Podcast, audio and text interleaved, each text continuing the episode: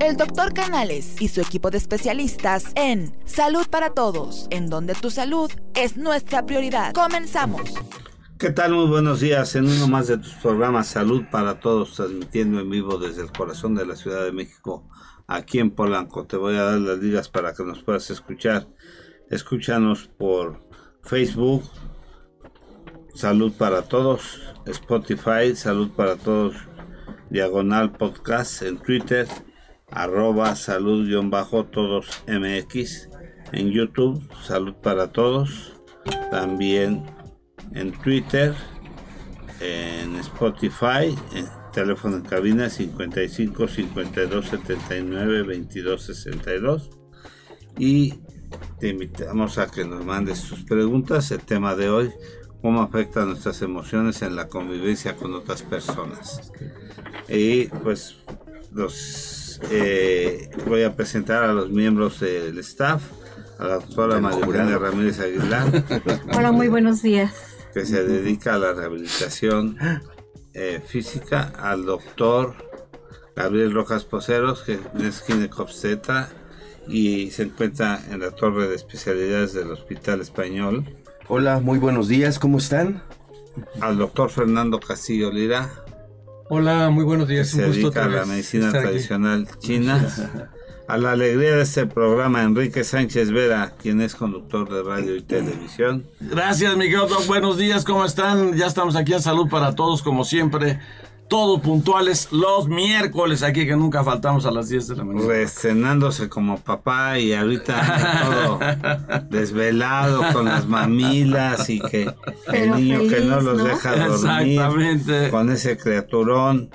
Ahorita este Emiliano se llama eh, doctor. con Emiliano, que es un muchachote grandote, pero bueno, pues yo creo que este tema es bien interesante eh, viene retrasada nuestra... Ya está llegando. Ah, ya, está llegando. Ya, viene, es que el tráfico de esta ciudad, doctor, sí, es todos que sabemos. Viene aquí del Auditorio Nacional, Kremlin Cruz, que es nuestra amiga, y pero bueno, pues vamos comentando el este, tema, ¿no? ¿Cuál es el tema? Este, ¿Cómo afecta nuestras emociones en la convivencia con otras personas? Ah, tema bien interesante. Claro. Que sí afectan mucho. Porque tiene mucho que ver en nuestras relaciones interpersonales.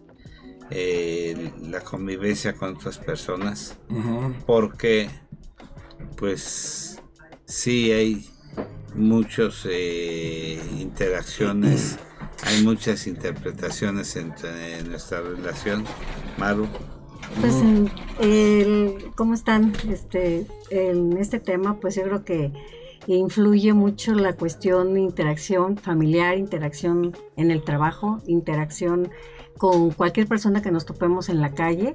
Entonces yo creo que el hecho de, de interaccionar y en el estado de ánimo que nos encontremos influye también mucho.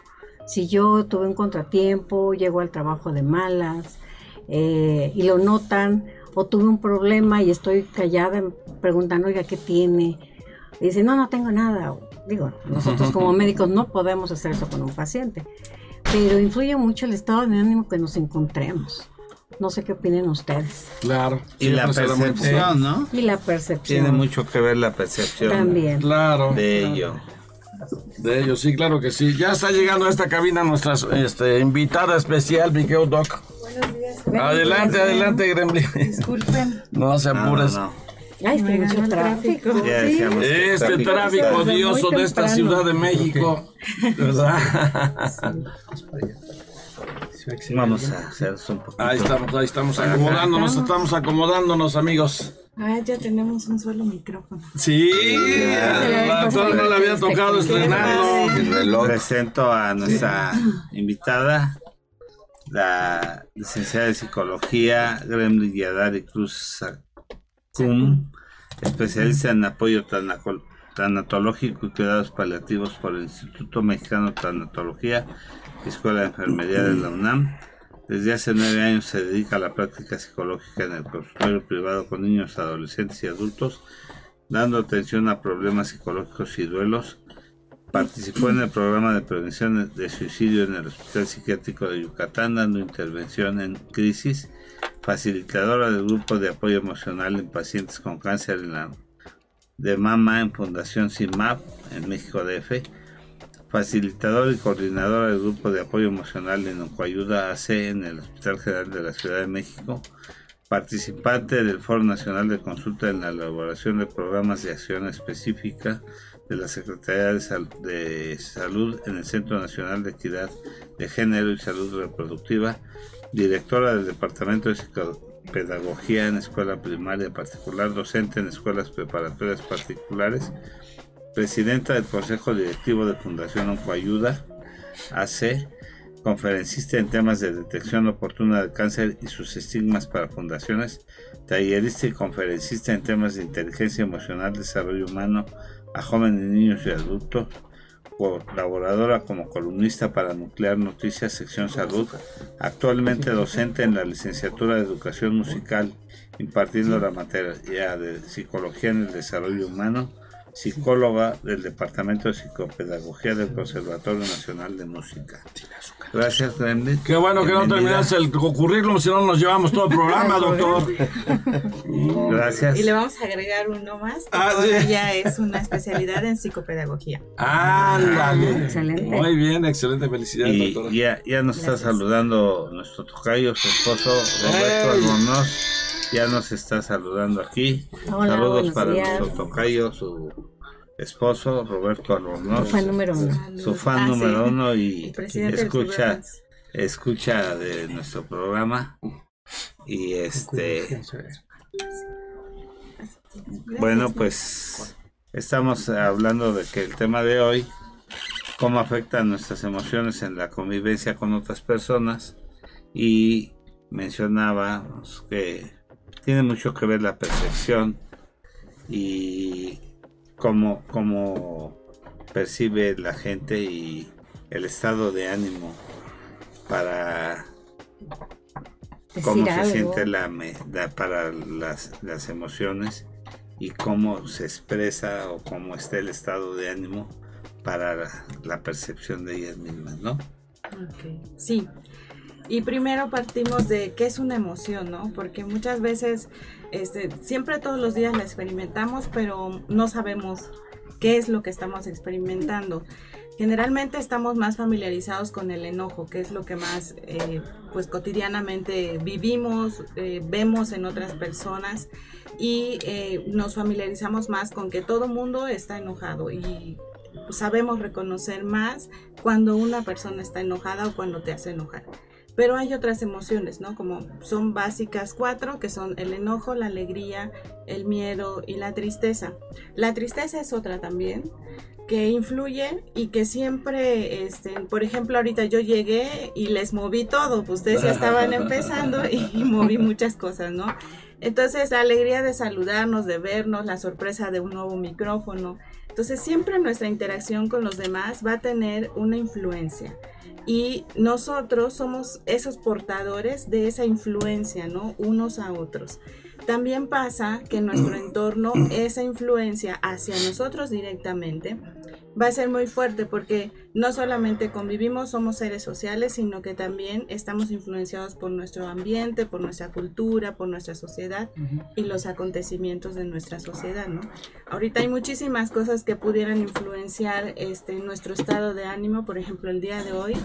Tú te puedes levantar y decir, ah, no, pues estoy contento, con todo el ánimo, con toda la actitud, pero de repente pasa algo Pero en el no día, una noticia, o ahorita viendo a, a nuestro máster de los deportes me acordé, cuando el fin de semana nos avisaron que murió Kobe Pues Bryant no- y todo no lo que pasó, ¿no? Qué tristeza, doctora, qué bueno que lo pongas, lo pones sobre la Sí, mesa. Es, sí. es algo que generó una tristeza no, no. enorme, enorme, no nada más entre los amantes del básquetbol, para sino entre mucha gente, porque además Kobe Bryant era un- la superfigura. Y además dicen que era muy, muy, muy buena persona. Y además casado con una mexicana. Bueno, de origen mexicano, la- su esposa. Y lo más triste aquí, que aquí tendría que acabar lo de la tristeza, que ha ido acompañado de su hija que falleció tristemente Y también. que en no este la han accidente. podido localizar este, los restos porque se se incineraron, ¿no? Sí, O sea, fue, fue un accidente muy, muy grave, Doc. Entonces, sí, la verdad que qué pena con este, con este caso de Kobe Bryant, que era un excelente basquetbolista y una excelente persona, y que lamentablemente. Y la cosa tuvo es que ya así. estaban en el destino y los mandaron a sobrevolar, ¿no? Sí, es que Ah, dicen sí. que había mucha la neblina Sí, no y todo eso. el tema que estaba sucediendo en ese tema y que además creo que el, el- el- el de la- del aeropuerto le estaba diciendo que se fuera por otra ruta y le digo, ¿sabes qué? Estás, estás volando muy bajo. Y entonces creo Sí. que él no alcanzó a, a percibir bien y se estrelló contra una montaña. O sea, sí, tristemente accidente Ayer estaba como ya, ¿te acuerdas que, que nosotros este, convivíamos con el capitán Albores ahí Claro. en, en La imagen? imagen. Y estaba otro piloto. Decían que cuando los pilotos de, de helicópteros Sí, eh, dan una clave que, que pueden volar con a vista, sí, sin instrumentos, sí. que él dijo permiso. que lo mandaron que, que diera vueltas, Sí, pero que él pidió permiso de atravesar el, el aeropuerto y le dijeron que no, que tenía que seguir este, En volando. esa pero dice, voy a, a volar eh, a visión directa, sí, pero que si, si el piloto cuando ha- intenta hacer eso y ve Sí. neblina debe de elevarse claro. y que él no lo hizo. Sí, tristemente. Entonces, en lugar de elevarse, esa es una zona montañosa Sí, y que lo que pasó es que a pesar de la pericia y de la experiencia del piloto, se estrelló la aeronave. tristemente, caray. Ok. Sí, sí, Y sí, todas sí. las emociones que esa noticia y otras que, tenemos alrededor generan, ¿no? Esas Ajá. emociones. Por eso es importante conocer las emociones y luego saber en qué parte de mi cuerpo impacta, dónde está impactando esa emoción que estoy sintiendo ahorita, qué es lo que estoy sintiendo, ¿no? Y, y dónde, en dónde se En el está. corazón, ¿no? ¿Dónde? Sí. ¿Dónde está? Sí, ¿Dónde claro. impacta? Sí, En el sí, sí, corazón, en el a lo mejor en el estómago, a lo mejor en las Es lo que se llama somatización, ¿no? Sí. ¿Dónde está afectando orgánicamente el cuerpo, ¿no? Exacto, hacia dónde va esa emoción, esa tristeza, ese enojo, esa alegría, hacia dónde está, ¿no? Y, y después de, de poder identificarlo en ti, esto te permite identificarlo en los demás también. Sí. El cotidiano debería de ser de nosotros el poder hacer este ejercicio, identificar nuestra emoción, en qué parte de nuestro cuerpo está y después entender qué situación hizo o generó esa, em- esa emoción, ¿no? Porque no es lo mismo llegar a la casa, llegar al consultorio, convivir después de esta de, de este momento con nosotros aquí en cabina, convivir con alguien más y platicarle, ah, ¿cómo te fue en el día? No es lo mismo eso a decir cómo te sentiste en el día, cómo te sentiste con eso que viviste, ¿no? Y después, este, aprender, ya lo reconoces en ti, pero también aprender a reconocerlo en los demás. Saber en qué momento alguna persona está viviendo qué emoción, ¿no? Por ejemplo, yo puedo ver ahora a la doctora y decir, ah, bueno, pues la doctora Qué está guapa. hoy. ¿eh? Qué Está- guapa es. Bueno, ese es un piropo. Pero a lo mejor por su sonrisa yo puedo decir, ah, pues está contenta, ¿no? Pero a veces Sí, sacamos, sacamos deducciones, ¿no? Y, este y creemos cosas que no son, pero valdría la pena preguntarle a la persona cómo te sientes hoy, cómo se siente hoy doctora Gaby, cómo se siente hoy doctor este doctor Poceros, ¿no? Entonces, ¿qué pasa? Y aprender a reconocerlo y saber que esa emoción está allí en mi cuerpo y después canalizarla. Pero podemos, por ejemplo, modificar la pregunta. O sea, en lugar de decir, ¿cómo te sientes hoy? Decir, espero que te sientas bien hoy. Decir espero que te sientas bien es como decirle a la persona quiero que te sientas bien, ¿no? Ajá, O, sea, inducir la pregunta. in- inducirla sí, pero también es como si está triste, por ejemplo, el doctor Fernando, hoy supongamos que está triste, Nah, este Yo- siempre está de buenas. y yo No, le no, digo, no, no, no. ¿sabe qué? Es el doctor, espero que hoy esté contento. Entonces ya le estoy dejando como un compromiso que a lo mejor él no quiere asumir el día de hoy. Hoy quiere sentirse triste. Y está bien. es importante reconocer, aceptar esa emoción y abrazarla y decir, ok, ¿cómo te puedo ayudar? Esa podría ser otra, ¿no? ¿Cómo puedo ayudarte con eso que estás sintiendo? Que, que, primero saber tú qué sientes y luego pedir ayuda, porque muchas veces lo callamos y es cuando somatizamos y canalizamos a otro lado. Gremlin, aquí lo que eh, eh, el aspecto también sería el siguiente, creo verlo de esta manera, sobre todo la empatía. Ujú, La empatía que uno pueda tener con su medio ambiente o hacia su medio ambiente. Porque todos los seres humanos podemos tener ciertas actitudes personales y ante la vida. ¿sí? Entonces, el día de hoy decir, ¿no? yo decreto todo va a salir bien. Exacto. Pero si me levanto y mi decreto no es todo va a salir muy bien, entonces ya innatamente ya me estoy agrediendo. Entonces estoy expresando que mis emociones van a ser autodestructivas. Me voy a dañar a mí mismo y voy a empezar a dañar a lo que se me rodea. Entonces por eso la intención, como tú lo marcas, Gremlin, sería más que nada identificar mis emociones. Exacto. ¿Qué, man- qué emociones manejo cotidianamente? ¿Por qué me siento así? No tratar de buscar la respuesta en el exterior, porque no lo vamos a encontrar. Que programas que se han manejado, que va parte de tu autoestima y toda tu codificación que llegas en el proceso del tiempo.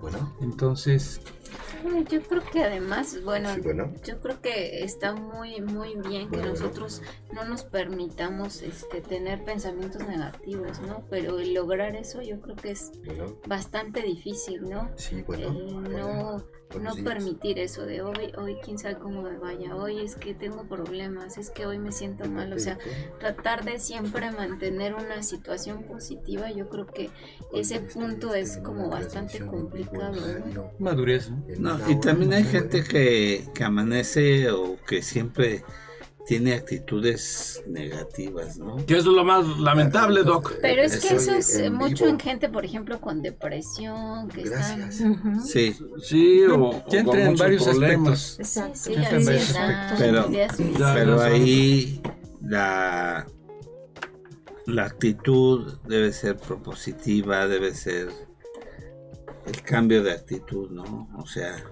buscar eh, tener una actitud más positiva, el decreto, ¿no?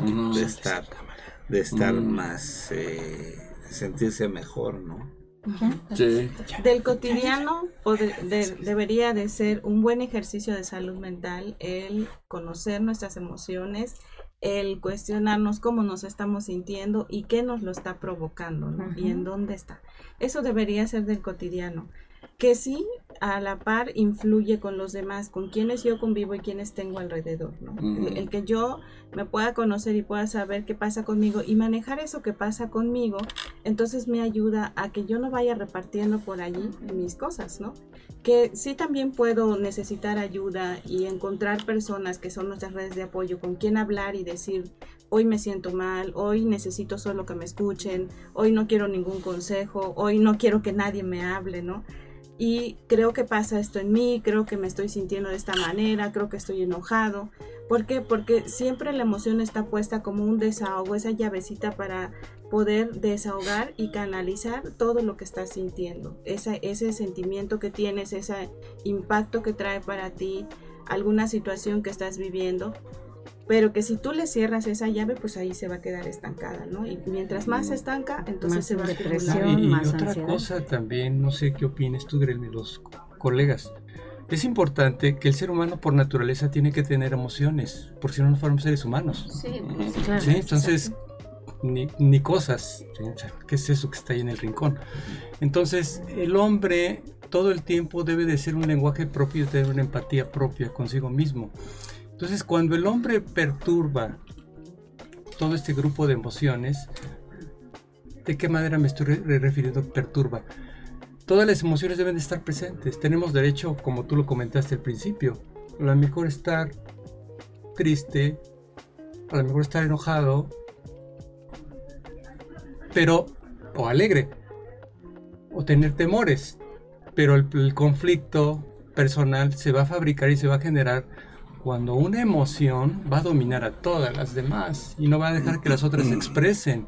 Entonces ahí entra el dilema, el choque, mi autodestrucción, mi autodegradación. Como ser humano ya me siento mal, ando mal. Entonces, si yo todo el tiempo estoy triste, podemos hablar de temas de depresión que pueden ir de la mano, o estoy enojado porque no acepto una situación que viví en el momento o que sucedió en el pasado. O sea, pueden ser varias pautas, pero creo que aquí la intención, como tú te preguntaría, Gremlin, o sea, identifico mis emociones primeramente, en dónde estoy parado, dónde estoy posicionado, qué debo de hacer, cómo puedo ¿Cómo hacer que las demás fluyan, que las otras fluyan, las otras emociones, y cómo me puedo dar cuenta de eso.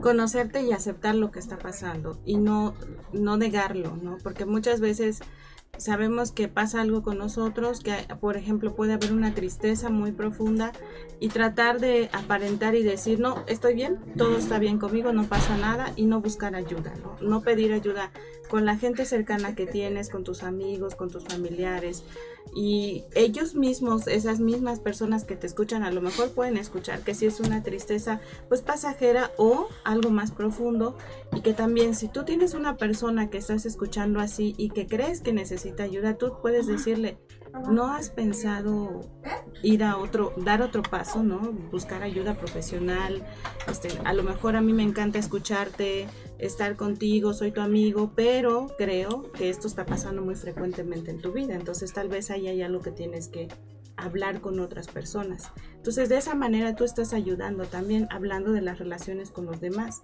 le estás aportando. Pero pasa muchas veces también que en, en la vida vamos, por ejemplo, en el transporte y hay gente enojada que a su vez hace enojar a los demás, ¿no? Son Ay, como estos, este, como estos, ¿cómo le llamaremos? pues como estos agentes negativos que van por la vida, este, diciendo mi vida es, es mala y voy a fregar a los demás. ¿no? Entonces así como que te voy a echar a perder la vida también. Un choque, Porque ellos, ajá, Un choque en cadena. porque ellos Pero no- son no maloras, notan. doctora, en pocas palabras, son maloras. Sí, o sea, Y o que- y malosos, que- como usted le quiera llamar. por muy en negativo que quieras andar, de O repente esto afecta, ¿no? Grinch, Afecta y dices, ay, espérame. Y como que tu nivel de, de, pos- de positividad va bajando mientras vas experimentando. Hay que ser muy pacientes, eso, eso que acaba de decir la Se te doctora. pega, ¿no? Y también saber hacer un desvincularte y decir esto no me pertenece, esto es tuyo, esto tú lo traes, pero yo no. Entonces a lo mejor si quiero involucrarme te No. Pregunto Sí, cómo eh, ayudarte. ahorita que lo que estás mencionando eso, me acuerdo de un video por ahí que salió en las redes.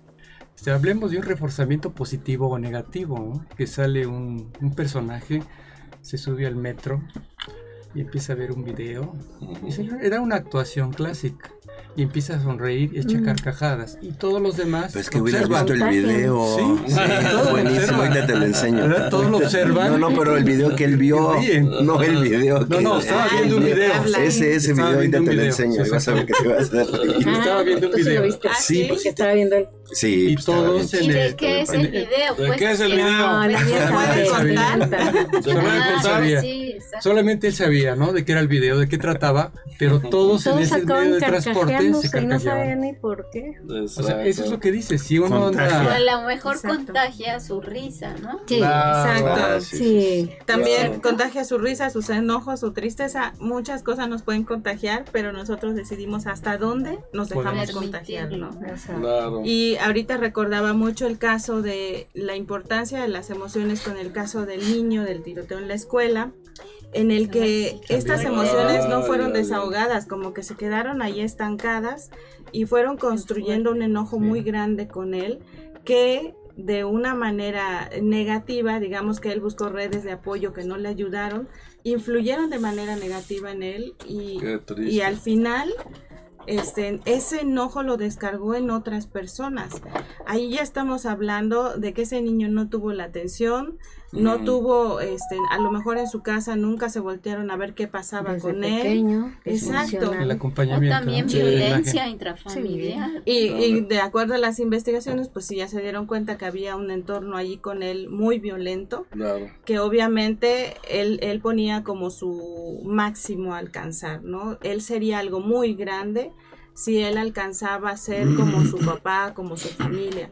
Pero aquí, eh, si él hubiese tenido otro tipo de apoyo, tal vez hubiera podido canalizar esas emociones y se hubiera podido hacer algo me- mejor con él, ¿no? Pero también era de una familia disfuncional, Exacto. doctora. Sí. Y eso, los- eso tiene que Le- ver le- mucho. les voy a poner un ejemplo. Por ejemplo, ayer me llegó una paciente para que le filtrara y, y la veo con, con aspecto de dolor, Pero dije, pues es que tiene mucho que no viene. eh, se dejó mucho tiempo, ¿no? Y las preguntas de rutina, este, ¿es diabética? Sí. ¿Hipertensa? Sí. ¿Y por qué suspendió su eritropoyetina? Porque traía una anemia aquella vez que la, la habíamos visto, traía 7 de hemoglobina. ¿no? Hijo. Pues ya la habían corregido y en el Seguro Social le dijeron que, que no, que con sí, 11 no. la suspendiera. Y, y dije, ¿pero por qué se dejó tanto? Porque dice, es que traigo ya con el dolor como seis meses. Híjole, ¿Y por qué no había venido? claro. Y, y, y no, pero me mató con lo que me dijo. Ah, ¿todavía más? Ah, todavía más, todavía, A ¿no? Traía alta, muy alta la, la presión Ajá. Y la glucosa 260. Sí. Pues también un poco alta. ¿o? Sí, sí, pero ¿Qué, te bueno, ahorita le, le voy a bajar la, la presión. Dije, es que no puedo infiltrarla porque le va a subir. Pero dice, es que en noviembre perdí un hijo de cáncer gástrico de 26 años. Sí. Luego quisieron asaltar a mi nieto de 20 años y los asaltantes le fracturaron los dedos y saliendo del hospital lo atropellan. Ay, Dios, Santo. Ay, no, qué horrible. Y dije, no, ahorita le bajo, le No, pues, es- voy a Qué tragedia. insulina Pero el, el y le, le bien. bajo la presión, sí, pero no sabía ni qué decirle porque se le empezaron a salir ataques. Ay, no. Me hizo sentir, dije, sea, no sé qué decirle, pero ahorita le quito el dolor. Se ve sin dolor, se ve infectada, nada más que necesito que se esté una hora aquí para que la estabilice, le vuelva a checar, pero se va infiltrada y se va bien. Y lo que sí, no suspenda su eritropoyetina, porque en el seguro no se la daban en el seguro, pero la necesita.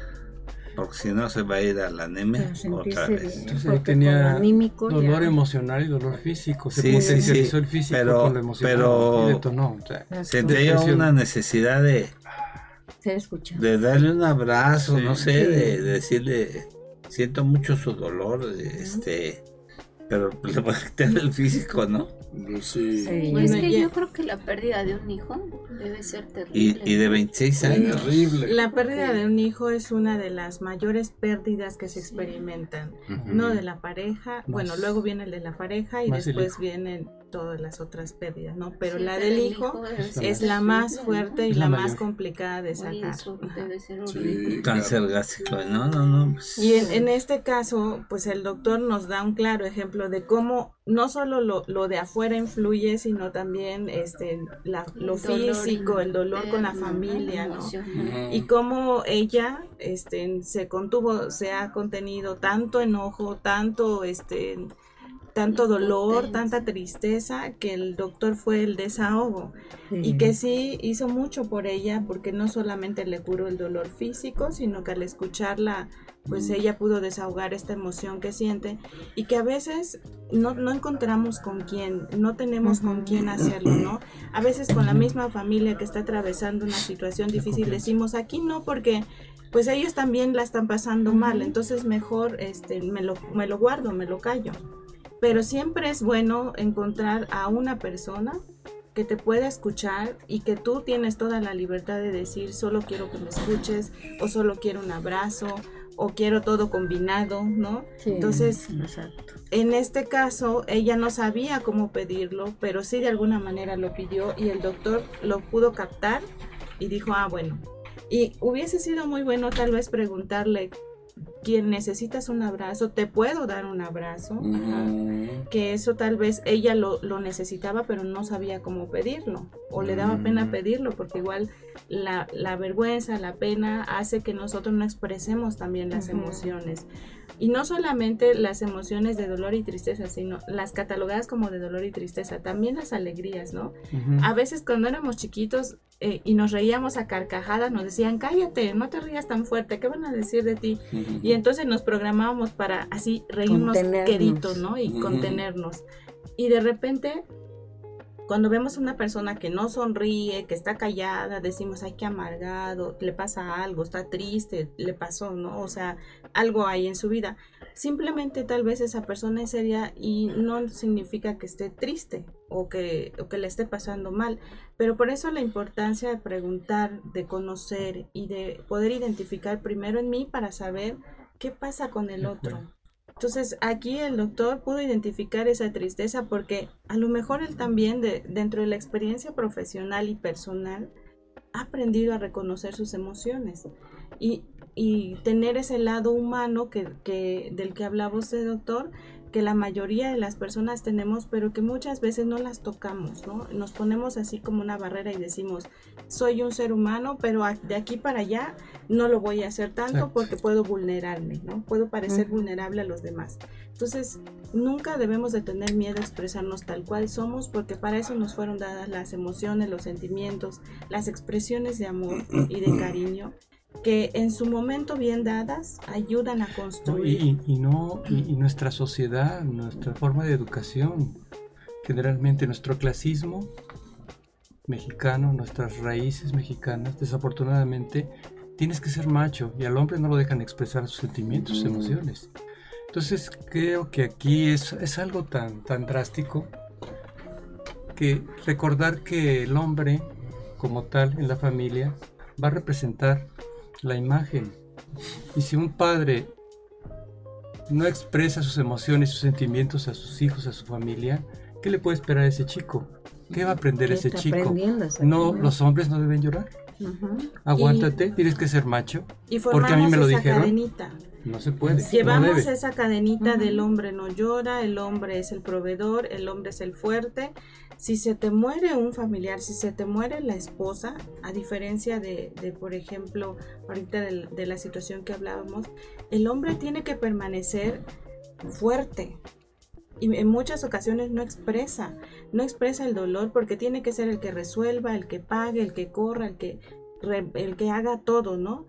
Y que en, el momento en el que se sienta y dice, pasó esto, ya no la voy a tener, híjole, todo se fue, ¿no? Y ya el tiempo pasó y te quedaste con eso, no lo viviste. Entonces, es importante que también entendamos que el hombre es un ser humano y que tiene esa, esa parte de sensibilidad, pero que no lo hace vulnerable, porque a veces sí nos dicen, si lloras, eres menos hombre o, no eres macho, ¿no? Los machos no lloran, tienen que estar fuertes y tienen que trabajar fuerte, ¿no?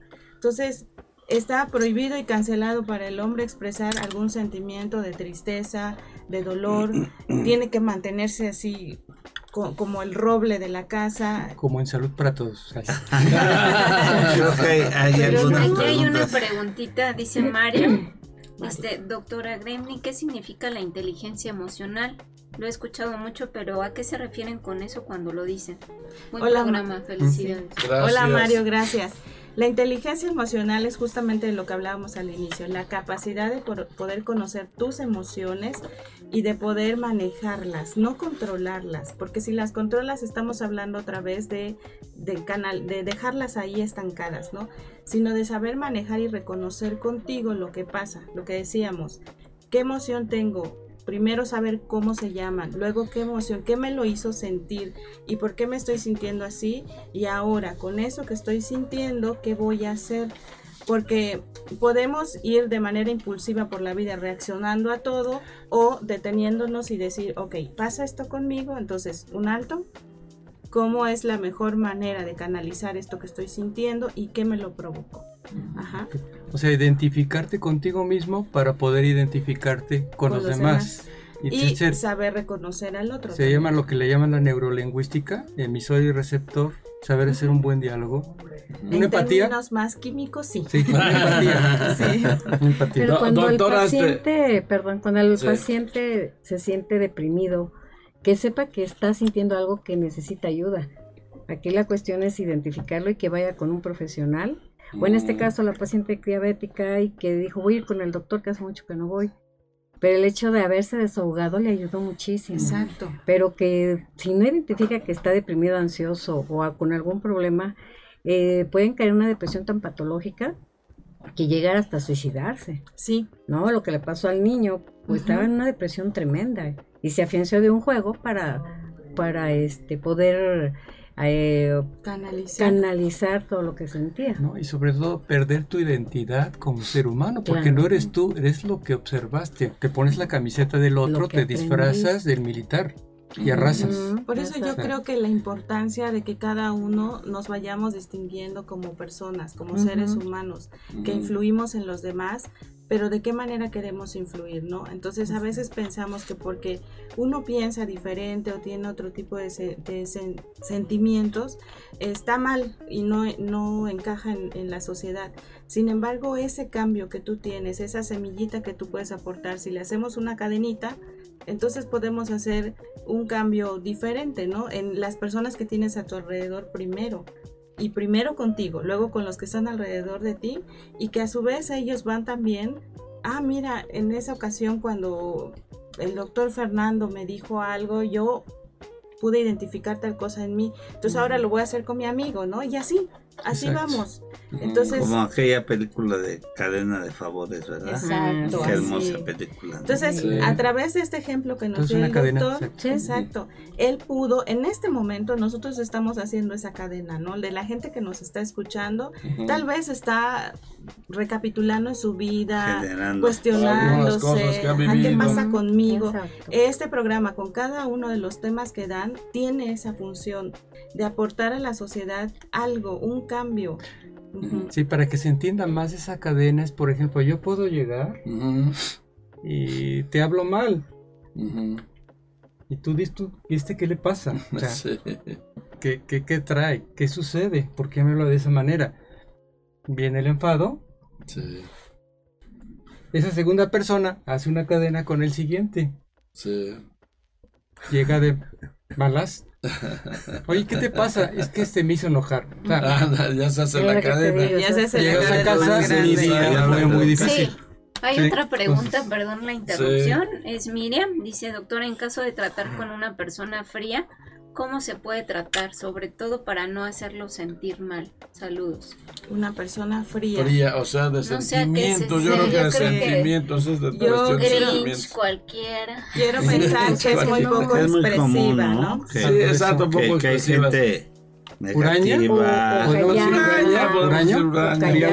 Muy poco expresiva Sí. emocionalmente Sí, sí, sí. O, o de sentimientos. ¿no? Pues a lo mejor esa persona necesita ayuda y en este caso que decíamos, preguntar cómo te puedo ayudar, qué necesitas, cómo te sientes hoy, eh, le ayudaría mucho a los dos. Porque por un lado también no debemos sentirnos los defensores del universo, los Avengers, ¿no? Entonces, sí podemos ayudar, pero hasta donde la persona ¿En qué te quiera puedo ayudar? Sí. y cuando pida ayuda. Por eso insisto en que es importante reconocer y saber pedir ayuda. Porque muchas veces lo podemos reconocer, pero decir, ah, no, a mí no me pasa eso, yo, yo no, no lo voy a decir. Pero podemos empezar por integrarla si la conocemos, si es compañero de trabajo y demás, integrarla al, al- a la plática o, oye, ¿y tú qué opinas? ¿Y tú? Invitarlo, Ajá, una invitación. si es un amigo más. Hay que entender que también el, el paciente enfermo se siente agredido por su misma enfermedad, independientemente de lo que trae, y, y con su entorno. Y sobre todo nosotros que vemos mucho diabético, por ejemplo, tú, este, Maru. Maru, que el paciente, que la diabetes mal controlada, tú también ves mucho diabético, este, Fer, Sí. son pacientes que, Que están que enojados. están descontrolados, Que es una maldición, ¿eh? Sí, hay que les pega en todos los órganos Claro. y que les pega verdaderamente que se empieza a complicar por todos lados. Y creo que, que, que con... y, y que se sienten mal sí, en todo. y sobre todo lo que están diciendo ustedes ahorita. Entonces se sienten mal con todo y contra Sí. todos.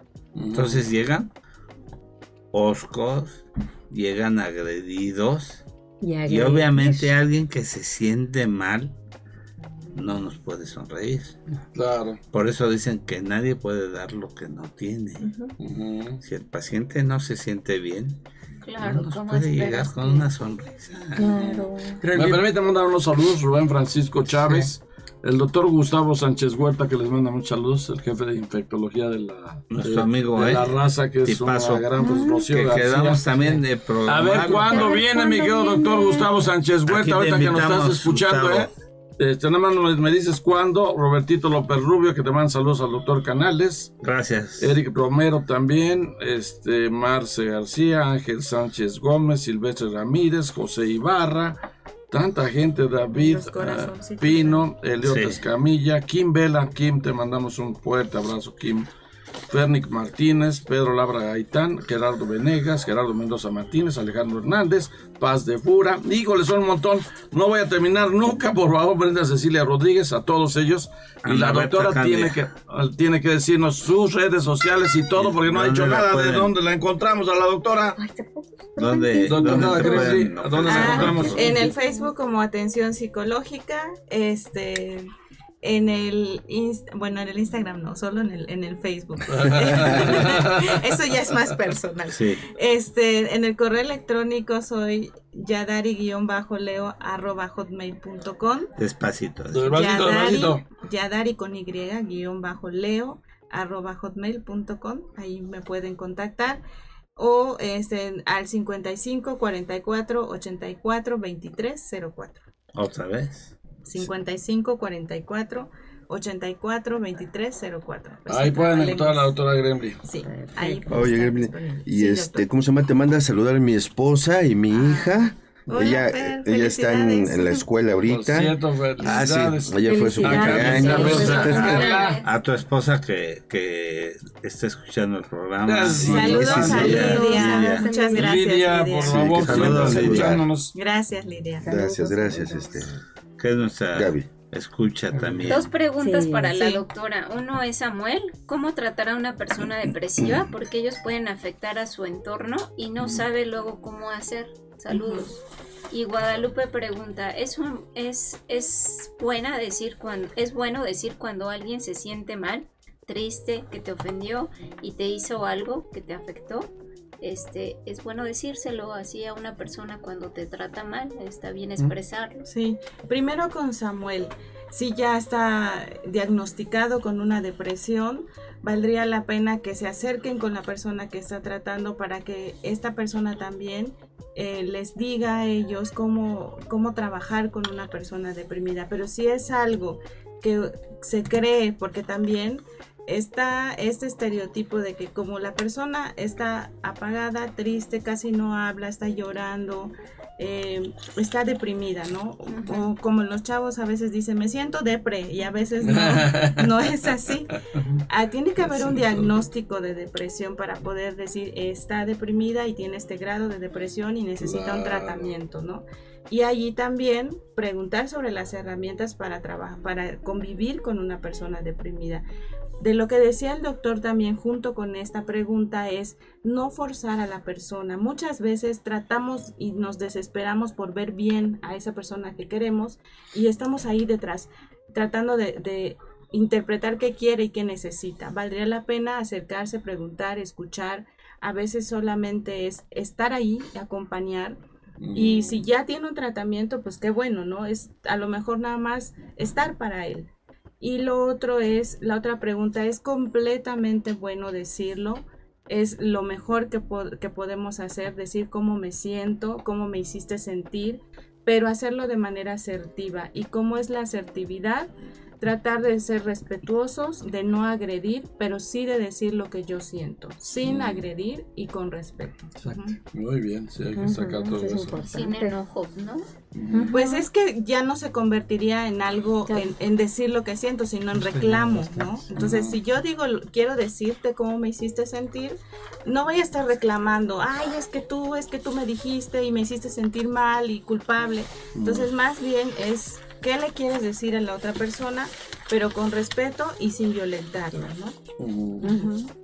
A ver, te pregunta, Una pregunta, sí, hay Gaby. Una pregunta de Sandra. Dice, ¿cómo puedo tratar a una persona con tristeza postparto? Porque también uno no sabe qué hacer ni cómo tratar a alguien con este síndrome y por ayudar uno puede afectar más saludos. Pues sí, la el doctor Fernando este, nos puede decir de la depresión postparto y si quiere yo Gabriel. le Gabriel, perdón. Gabriel yo Fernando. Me quedé con su hija Fer. Sí, ¿verdad? Sí, sí, pues mira, desafortunadamente es muy frecuente. Es casi el 15-20% de las pacientes, pero debido a que tienen a su hijo a cargo, pues no lo van a manifestar.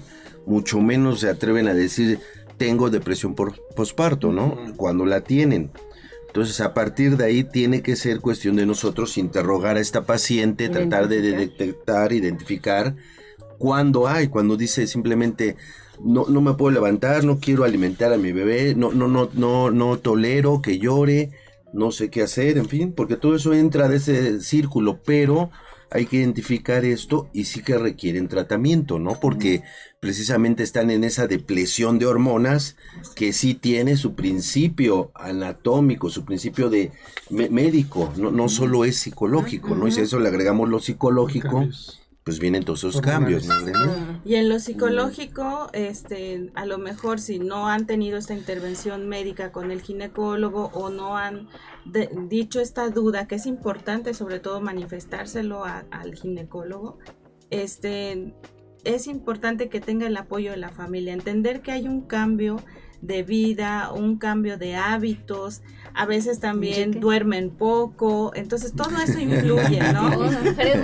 Como el- Sí, está pasando por eso. Y cuando, cuando, por ejemplo, esposos, familiares, tener mucha paciencia porque creo que las que somos mamás también ya lo hemos experimentado, ¿no? Y a veces no sabemos que eso está pasando y sí sabemos que estamos Ujú. tristes, que no nos queremos arreglar, a veces no nos da tiempo. Entonces, Sí. contemplar todos estos factores, que no necesariamente va a estar deprimida, pero si lo está, ser un apoyo, ser un, eh, una escucha, estar allí preguntándole qué necesita, cómo te ayudo, eh, qué, qué, qué te tiene así, ¿no? Entonces a veces eso ayuda a que ellas vayan reconociendo, porque, porque es- de repente tú te sientes triste, hay esos cambios, tienes que estar como mamá, tienes que estar como esposa, es una vida nueva. y si además el trabajo, ¿no? Entonces pausas cosas, pero no disfrutas también esa maternidad que estás viviendo en ese momento. Entonces, sí hay un cambio, pero tratar de, de adaptarse a él, toda la familia. Y creo que hay algo también importante, sería bueno mencionarlo, que en las personas que cursan con depresión postparto, Ujú. es, como dices, dijiste hace un momento, Gabriel, es su historia clínico, pero sobre todo la mayor parte de este tipo de personajes cursan previamente, antes de embarazarse, con un grado de depresión. Que Pero entonces ahí se agrava la que ya cosa. traen, entonces sí Siempre se... existen factores, ¿no? A ver, No, querías Aparte. embarazarte, el embarazo es deseado. Ya este, son desde el historial. factores, Ah, ¿no? Entonces hay esos aspectos, ¿no? Ajá, pero si es algo pues que podemos ver que, que se puede controlar en familia y que el ginecólogo ya tiene pues idea de ello y, y conocimiento. A mí se me hace Pues que es le dejaste restos a Enrique. Está en el puerperio.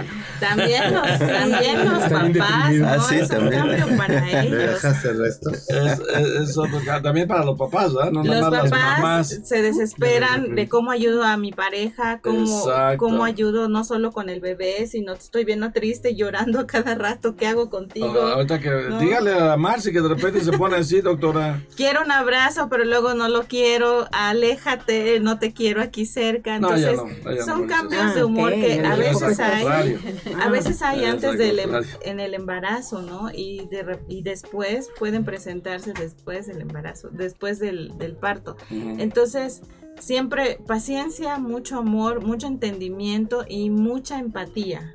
Esa, Claro. esa parte de cómo Entender. lo que está pasando del otro lado, ¿no? Sí, saber Sí. Comunicación. es para ver si medicas al paciente o no.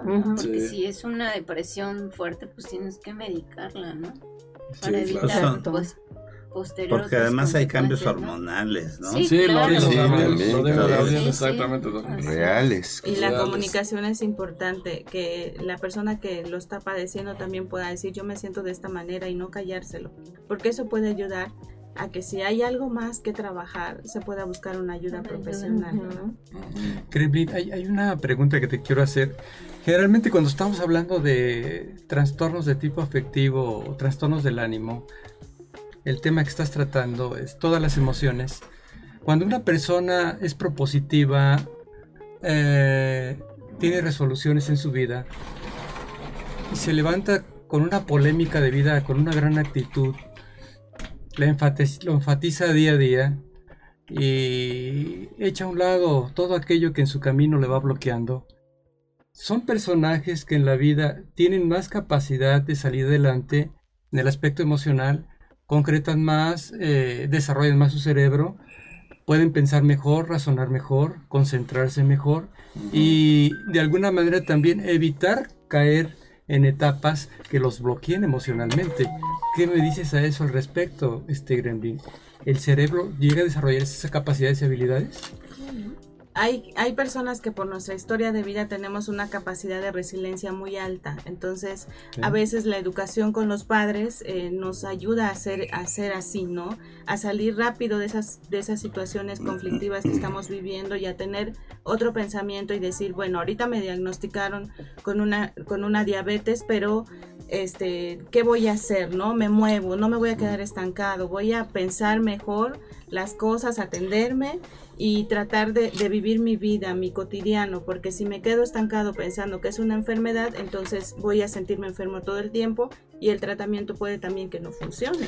Exacto. Ajá, Entonces, tiene que ver con nuestra historia de vida y con nuestra capacidad de resiliencia. Pero si en nuestra historia de vida no hubo esas herramientas, este, desde cuando éramos chicos, para cuando te caías y te decían, ay, la tragedia del mundo, no, pero te caíste y luego te dijeron, levántate, tú puedes, vamos. Cuando aprendías a manejar bicicleta, entonces fácilmente para ti las cosas pueden ser, ah, ok, no pasa nada, voy a continuar con mi vida. Hay personas así y esas son las personas que van jalando a los demás, otras. ¿no? Que van, Y lo van que dicen que, que todo lo malo trae algo bueno. Siempre. Y hay que Eso tomar también. siempre de todas las experiencias y lo que dice Gremlin. La actitud. Sí, pues y vas la avanzando. capacidad de resiliencia, ¿no? La actitud siempre nos va a ayudar a tomar las cosas de otra manera. Cuando tú tienes una actitud positiva, le inyectas a tu cuerpo esa energía que necesita para vencer la enfermedad, para vencer la tristeza.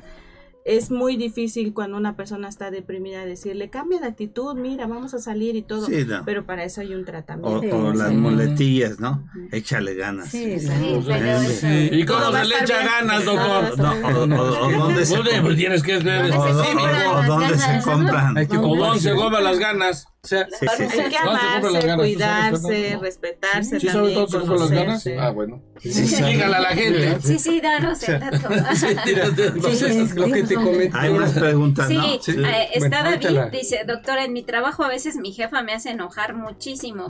¿Qué, este, ¿Qué hacer para que esto no le afecte? Y además dice que llega a tener dolores de cabeza y se siente muy mal, este, porque no sabe cómo afrontar Lo trata esto, mal o le pega. Pues ya que Sí, No, no, sí, no, no, no, nada más la maltrata. Ese es el síndrome de burnout, porque el Está síndrome bien. del quemado que pasa comúnmente en trabajos donde hay ambientes laborales muy estresantes Sí. y que pueden ocasionar que la persona también pueda este, enfermarse muy frecuentemente. El cuerpo empieza a mecanizar y a decir, ah, ya no quieres ir al trabajo, pues yo te doy las herramientas para que ya no vayas porque no te sientes a gusto.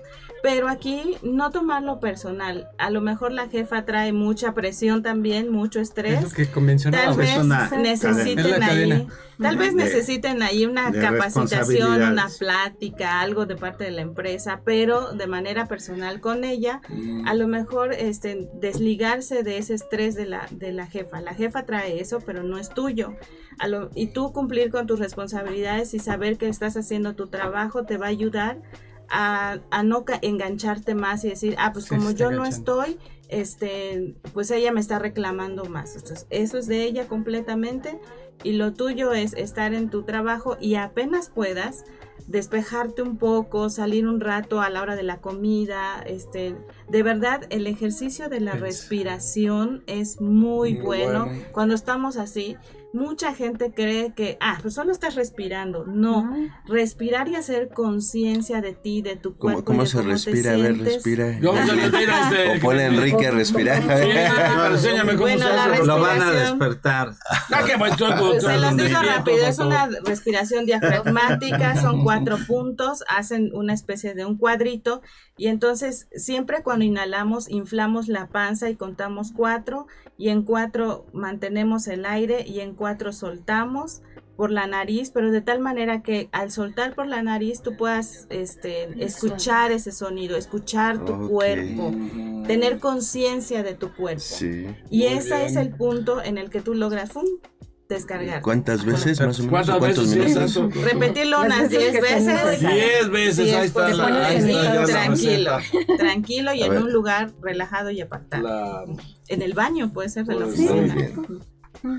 Pues es que es que depende también, ¿no? La, la, la resiliencia y la, la tolerancia, ¿no? A mí me sucedió en el hospital de Pemex haber entrado la cual No, no, no, Ah. digo a Amaro que le baje tu Ah, cuello. pues me no estar en el hospital de Pemex y pues yo, yo entré a Pemex sin ser familiar de petroleros ni nada. O sea, tú haces por lo que sabías, doctor, no, por pues influencia. por, por, por palanca. fortuna, ¿no? No por palancas. No por palancas. Por lo que Exacto, Entonces, este era trabajar con puros enemigos, ¿no?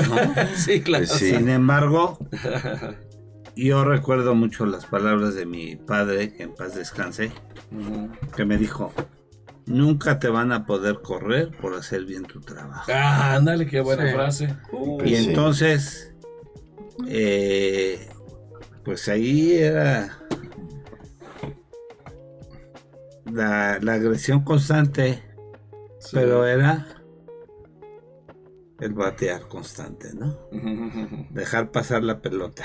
Ah, Muy bien, doc. Y, y- y me acuerdo mucho un programa que había en la televisión que se llamaba Kung Fu. Ujú. ¿Kung Fu Panda? No, ¿qué más pasó? interior. Más para atrás. Sí, también tiene que ver. Sí, tiene que que, ver, no, que- otro. que hacía muchas horas y decía muchas frases tan tan Buenas. No entre una de ellas que decía el servir y ser servidos es un placer no Ah, y hacía unas reflexiones muy interesantes pero decía que si te mandan una agresión si tú no la aceptas no es tuya Claro. Déjala pasar. No enganches. Que se vaya, Exacto. no te Que se vaya. y, Porque si no, otra vez hacemos y la yo las dejaba pasar no porque llegaban unos compañeros con muchos años en Pemex órale con un insulto no necesito la máquina de escribir Pues tráete la tuya. Vamos a caballo la hojita. No había laptop. O sea, yo no le No había laptop, doctora. Sí, que ya, le- ya. le- pues estamos hablando de la No prehistoria, enganchabas, doctora. pues, eso, ¿no? Sí, Sí, bueno. Pobre, sí. Bueno, si ustedes me lo permiten, quiero aprovechar Ah, para mandar una felicitación a mi hija Montserrat, que hoy es su Ah. cumpleaños. Ah, Ay, Monse, mira. Hoy está cumple su mayoría de edad. Ah. Ay, Monse, cuídate Monse. que hay mucho gandalla en la calle. Felicidades, Monse. Entonces, mayor edad. mando- ¿Qué ya. se- Cuídate, Monse. Está por salir de la prepa y luego va a estudiar diseño gráfico. Excelente. Muchas Monse, felicidades, un abrazo, Monse. Y saludos a conoces, tratarla muchas, en muchas ocasiones. A ver cuándo la trae la doctora Sí, para conocerla, porque no la conocemos. ¿no? Sí, Sí, ya vino Pero que venga sin el novio. No, no, No, no, no, no, ay, no, no, que venga con no, el novio. pegotes, no, pegotes, no. Pegotes, no, nada más ella. Sí, no, no cabemos. Minutos de irnos. también felicidades a Carlita. este, Ah, Carlita. Ah, también a. Carlita. También, cumpleaños. coinciden. Casi Casi, ah, casi. Sí, sí, sí. Felicidades a Carlita por su Un cumpleaños. mensaje, algún mensaje. Un mensaje ya, a Algo ver, que- porque ya nos vamos. Pero corto, Fer. Pues, tenemos que despedirnos nosotros. faltan los saludos, Fernando. Que- está llegando a la mayoría de edad, como la presentación en la Sí, sociedad. sí, Sí, sí, un. Bueno, este, yo, yo sé que me están escuchando hasta Yucatán. Mi mamá me dijo que me iba a escuchar y Mm. la verdad es que hoy es un día muy especial para nosotros como familia y hablando de estas emociones que genera Exacto. la alegría y todo, ¿no?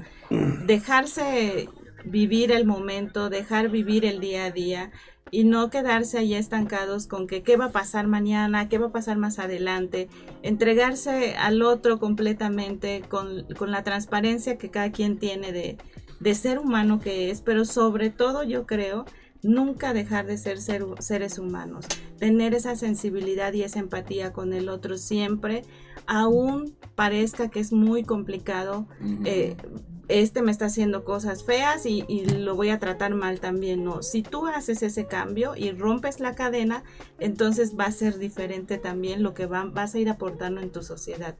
Hay que romper siempre las cadenitas malas y tratar de entender que somos seres humanos y atravesamos por situaciones complicadas y ser empáticos.